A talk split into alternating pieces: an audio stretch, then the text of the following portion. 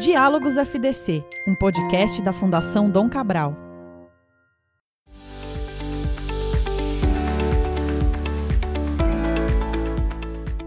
Olá, para você que me escuta agora, seja bem-vindo a mais um episódio aqui dos Diálogos Fundação Dom Cabral. Eu sou Tomás Castilho e hoje eu tenho o prazer de receber aqui a Ana Paula Cis, presidente da IBM para a América Latina. Ana Paula, como é que você tá? Tudo bem? Eu tô ótima, Tomás. E você? Como é que tá?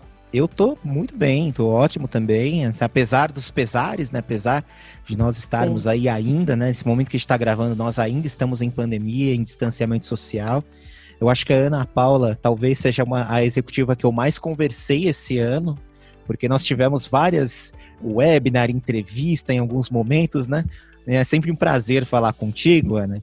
E o tema da nossa conversa, inclusive, né, que eu queria trazer, por isso que a gente trouxe você aqui para esse, esse episódio, é para conversar um pouco da sua, do seu olhar acerca da, a, da transformação digital ou da adoção da tecnologia em tempos de distanciamento social. Eu queria saber, assim, em linhas gerais, para começar a nossa conversa, qual é a sua visão sobre como as organizações estão se desenvolvendo digitalmente em meio à pandemia, daquilo que você conseguiu captar dentro do seu círculo, dentro da sua experiência. É uma oportunidade de transformação ou ainda a gente está patinando para lidar com, esse, com essa tarefa de transformação? Olha, a, a gente já vinha né, com esse tema transformação digital na agenda de todas as empresas, né? De todas as empresas, nas diversas indústrias. E eu diria que o tema ganhou mais relevância nos últimos cinco anos, né? Eu acredito que o que a, esse momento trouxe, né? O que, que, o que a pandemia e essa e toda essa essa questão né, do distanciamento social e do fechamento mesmo né, das operações físicas é, forçou realmente as empresas a acelerarem a adoção né, de, de, tecnologias digitais. Então, é, tem aquela frase famosa né, de que a, a, necessidade é a mãe da criatividade né, ou da invenção, e no fundo foi isso. As empresas realmente se viram em uma, em uma situação em que a única maneira né, de atender o cliente é, em, em, vários segmentos né, do, da economia era através de engajamento virtual, né, através de soluções é, digitais, e as empresas acabaram é, tendo que fazer isso a, a toque de caixa. Né? Obviamente que quando você tem que fazer um processo de transformação com essa velocidade toda, fica ainda muita oportunidade para você trazer isso de uma maneira que seja mais estrutural, de uma maneira que seja mais estratégica. Né? O que a gente viu até agora foi realmente a primeira reação foram realmente iniciativas muito associadas a dar aquela primeira resposta. Né? Então, a gente viu investimento em levar as pessoas para trabalhar em casa, né? Então, muitas ferramentas como essa que a gente está usando aqui para conversar, né? Sendo amplamente é, é, disponibilizadas nas empresas, é, as empresas realmente uh, capacitando os profissionais com ferramentas, com equipamentos para que eles pudessem de fato trabalhar de casa. É, depois a gente viu uma grande onda de preocupação com a parte toda de segurança né, da informação, que isso acabou é, tendo como efeito colateral. Né? As pessoas trabalhando em casa estão fora da rede protegida da empresa, a empresa começa a ter muito mais atividade é, num plano digital e ela tem que né, tomar muito mais cuidado com relação a acessos remotos. Então a gente viu uma segunda onda aí muito de muita demanda com tudo que tem a ver com cybersecurity. A gente viu muita demanda realmente de soluções para rapidamente disponibilizar aplicações na nuvem, para que realmente pudesse atender a demandas imediatas, emergentes, né? Empresas que realmente precisaram criar soluções novas em um espaço de tempo muito curto e, e a única ou a solução mais viável, né, inclusive do ponto de vista econômico para fazer isso é utilizando a nuvem, então a gente viu uma adoção muito forte aí.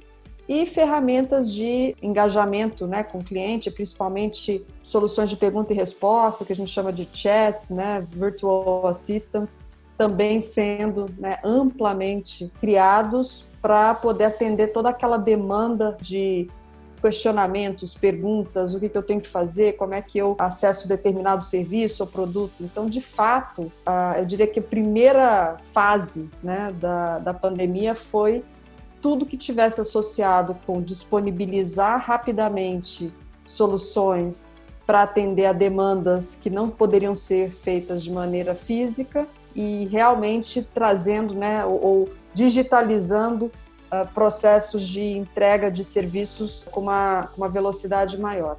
Agora a gente vai começar a entrar numa segunda fase, eu acredito, né, que é realmente repensar o modelo de negócio vis-à-vis -vis o impacto que toda essa toda essa crise trouxe, né? Ou seja, é, é, é realmente reestruturar a empresa para que os modelos digitais venham de fato a fazer parte é, da estratégia, do produto, da solução e não só é, componentes periféricos que auxiliam numa primeira resposta. Né? Então a gente acredita que esse é o segundo grande movimento que em, em vários casos já, já está acontecendo e ao longo disso tudo, né, é como você transforma os skills, as pessoas, a, como você capacita de fato, seja os seus clientes, seja a sua força de trabalho, para operar nesse novo mundo. Então, essa para mim é talvez a grande transformação que ainda nós vamos é, viver, mas com uma vantagem agora,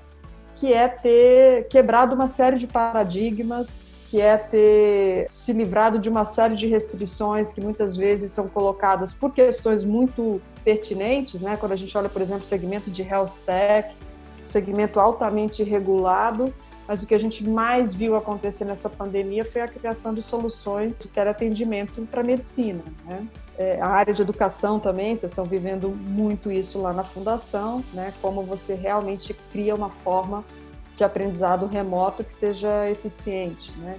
E, obviamente, os impactos que isso traz né? no seu modelo de negócio, no seu modelo de receita, e como é que você reestrutura a empresa para operar nesse novo, esse novo paradigma. Então, é isso que a gente vai certamente agora começar a ver muita atenção e muito foco é, à medida que a gente vai voltando aí a um estado, eu não, não vou chamar de normalidade, porque acho que a gente não, não deve voltar a uma normalidade total, mas à medida que a gente for aí no processo de retomada e, e abertura gradual.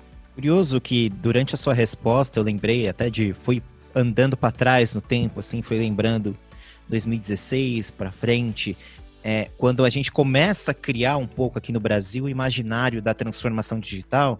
E assim, vamos pensar algumas palavras, sabe? Dados, HR Analytics, nuvem, Omnichannel, isso já vem sendo falado né, pela, dentro das organizações há bastante tempo.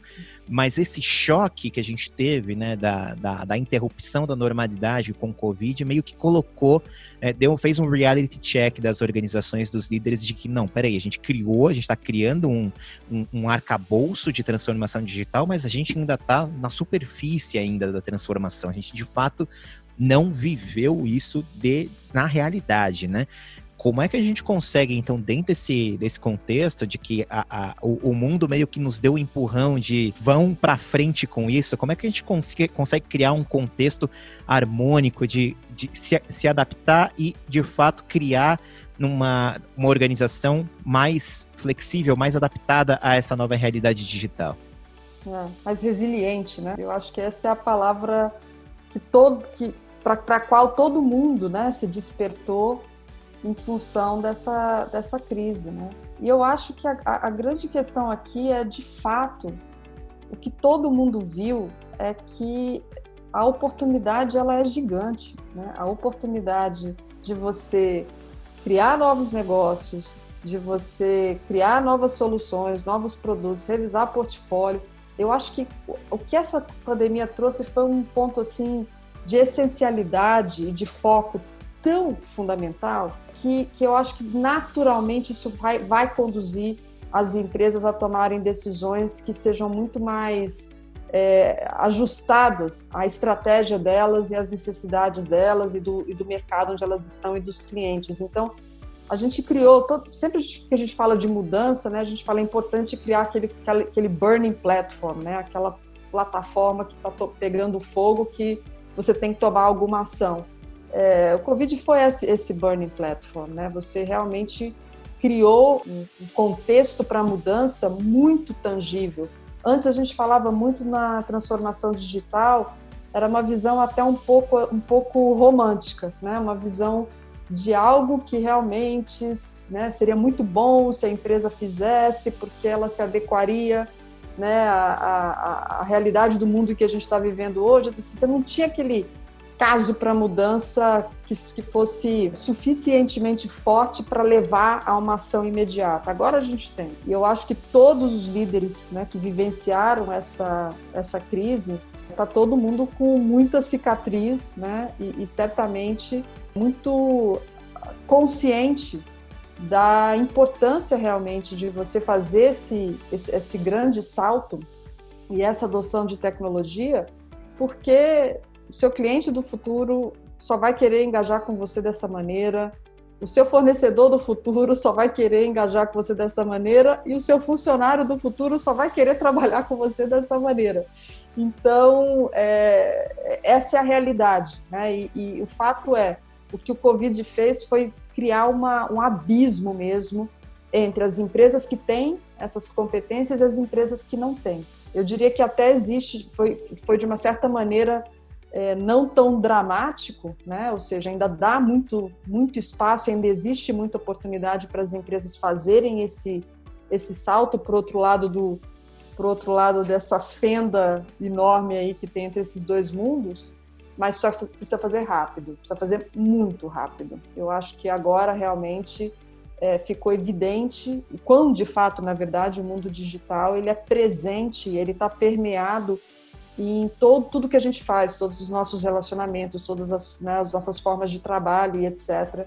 Essa clareza da importância, eu acho que ela vai ser muito favorável para qualquer executivo, CEO, C-level, é, mobilizar né, a empresa para fazer essa, essa mudança.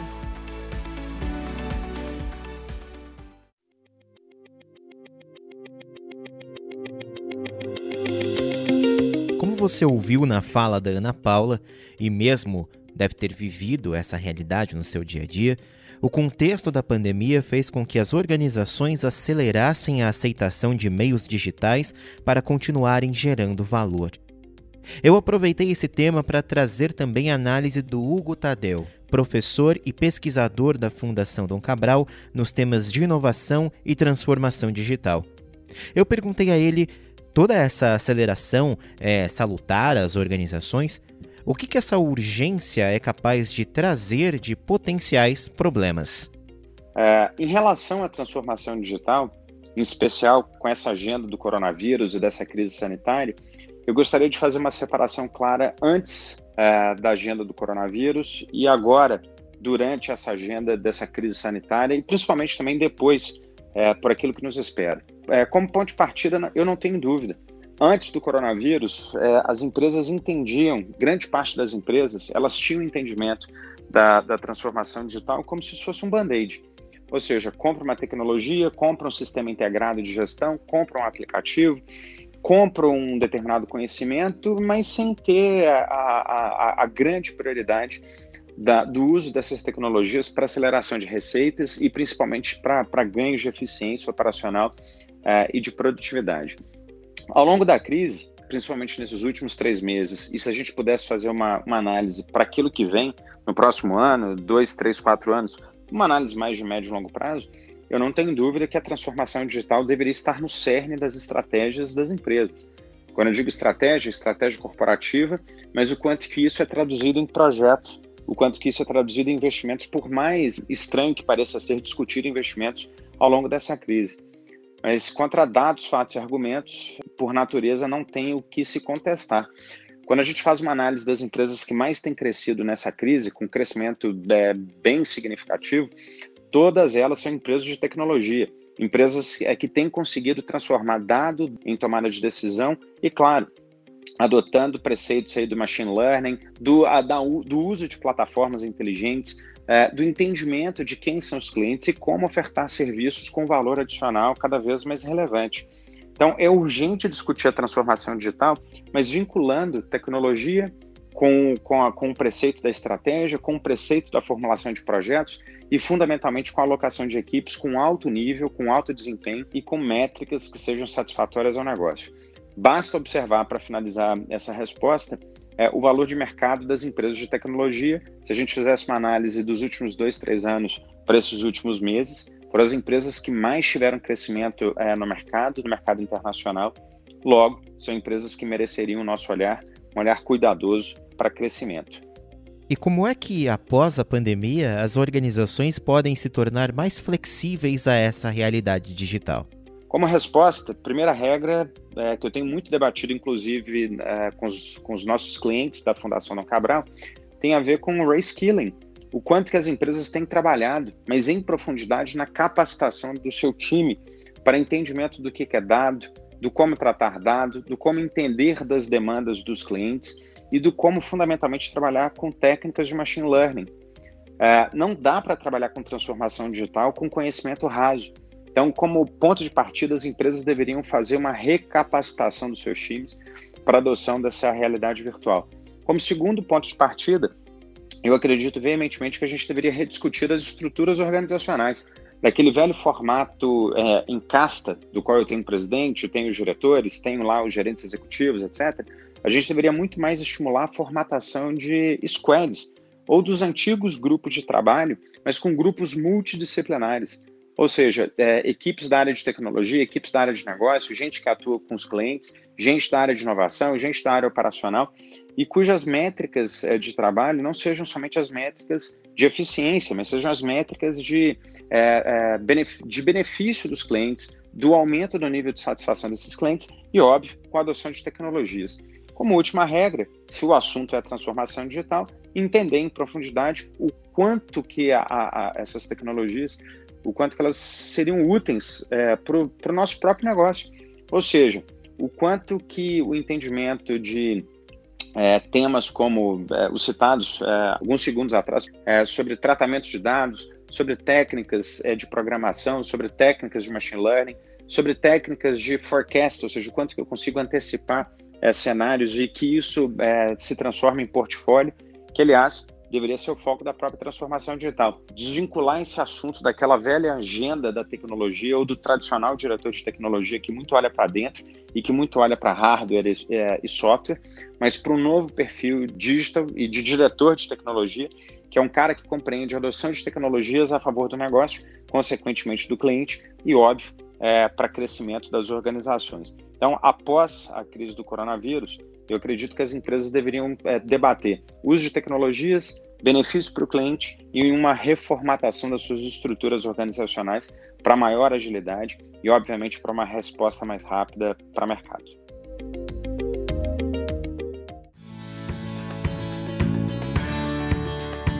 pensa o seguinte, você criou de fato um, um, uma imagem muito legal de, de uma fenda que separa dois grupos de empresas diferentes, né? Que uhum. têm competências para, de alguma maneira, conseguir ser resiliente nesse novo mundo, nessa nova realidade. É, eu queria saber de você e da IBM, né? O que, que vocês têm hoje? Que práticas que vocês têm exercido em meio a esse desafio da digitalização, de, de, de entender qual é o novo contexto, que vocês acreditam que venham a ser algo que possa ser replicado em outras organizações, alguma prática que vocês de alguma maneira acham que deve ser regra daqui por diante? A primeira é você ter muito cuidado realmente com a cultura que você está desenvolvendo na sua organização. É muito fácil você falar de, de transformação digital, é, mas continuar no modelo de comando e controle, no modelo né, altamente burocrático, de processos extremamente complexos. Então, você tem que, é, tem que ser muito walk the talk. Né? Se você realmente vai fazer essa, essa mudança, ela passa em primeiro lugar por trazer realmente um modelo de desenvolvimento e, e, e de trabalho agile. Você tem que ter um modelo né, de empoderar as pessoas e trazer muito mais confiança nas relações uh, dentro da empresa. E, finalmente, você tem que colocar o cliente no centro da decisão.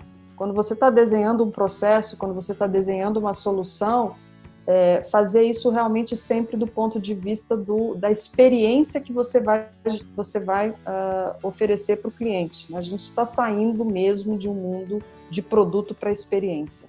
É, e, e, e, no fundo, quando você vai fazendo essa transição para a experiência como valor de, né, como proposta de valor, você está levando a sua empresa cada vez mais para ser uma organização orientada a serviços. Né? Você olha todas as necessidades que o cliente vai ter para consumir né, aquele produto e você ou você desenvolve isso propriamente ou você cria um ecossistema que vai gerar as competências complementares que você precisa para entregar essa solução completa para o cliente. Né? Então, o, quando a gente procurou, inclusive, um dos motivos principais da gente fazer uma aquisição importante, que foi da Red Hat, foi exatamente criar esse conceito de um Open Innovation, né? uma empresa que realmente se integra ao ecossistema e vê no ecossistema a oportunidade de fazer inovação rápida. É, eu acho que esse vai ser o grande, o grande diferenciador das empresas que vão conseguir fazer essa transição. Porque se você for desenvolver tudo isso dentro de casa, se você for desenvolver tudo isso partindo de competências e conhecimento interno, você vai perder tempo, você não vai utilizar né, tecnologia, conhecimento, inteligência que já existe no mercado. Então, ter essa abertura e, e ter essa visão ecossistêmica é, na construção né, da, da experiência de valor para o cliente, da, na construção da proposta de valor para o cliente, para mim, é talvez o grande, a grande mudança e não é uma mudança tão trivial. É muito fácil você desenvolver um site novo, você desenvolver uma ferramenta de um assistente cognitivo virtual, você desenvolver um app, orquestrar ecossistema, é, que eu, um exemplo aqui, eu acho fantástico, a RAP, que foi uma das grandes vencedoras aí, né, dessa, desse momento, é, é exatamente isso, né, você conseguir construir diversos participantes de, desse ecossistema e orquestrá-los tão bem que para o cliente você está lidando só com uma empresa, né? E, e você está gerando uma experiência para o cliente excepcional. Então, quem consegue fazer esse, essa mudança de posicionamento, essas são as empresas que vão vencer no futuro. Bom, para a gente finalizar, então, Ana Paula, eu queria fazer só mais uma pergunta muito simples para você. O que, que você tem lido ultimamente que você quer indicar para as pessoas? Alguma, não precisa ser lendo, lendo agora, mas pode ser sua última leitura. O que, que você gostaria de indicar para os ouvintes? Nossa Senhora, eu estou lendo tanta coisa diferente que, que, que, que, os ouvintes vão ficar assim um pouco em dúvida, sabe? Mas eu estou lendo, é, eu tô lendo o, o, Memórias da Segunda Guerra Mundial do, do Winston Churchill, porque eu acho que foi um momento também muito uma transição muito grande para a humanidade, né? Então é muito interessante ver as lições ali de quem viveu aquilo no front, né? Como foi o caso dele. Eu estou lendo um livro maravilhoso. Eu, eu, eu, sou uma praticante de yoga e, e, é um livro incrível de um mestre da yoga chamado Iyengar, que é Luz na Vida, que é uma inspiração pessoal muito grande. E agora estou lendo o, uh, o Guia do Mochileiro das Galáxias, que é um livro que eu sempre quis ler, mas por falta de tempo não conseguia e agora estou tendo um pouco mais de, de espaço na, na agenda para poder fazer isso. Fazer leituras que eu nunca consegui fazer e sempre quis fazer. Muito bom. Fica a dica aí para você que estiver ouvindo, faça esse mesmo exercício, leia aquilo que você não conseguiu por questão de tempo. Acho que esse é o momento, não existirá talvez melhor momento do que agora. Queria te agradecer, Ana Paula Cis, presidente da IBM para a América Latina. Muito obrigado pelo seu tempo, muito obrigado pela breve conversa aqui. E portas sempre abertas aqui para você, sempre participar quando quiser também. Tomás, muito obrigada. Obrigada pelas perguntas. E, e, antes de encerrar, eu queria reconhecer a Fundação do Cabral por todo o trabalho que vocês estão fazendo durante toda essa pandemia de apoio a todos, né? Empresas de todos os tamanhos, mas principalmente o trabalho que vocês estão fazendo junto às microempresas. É um trabalho, sim, inestimável e, e é um prazer para a gente poder, de alguma maneira, contribuir com a Fundação nesse processo.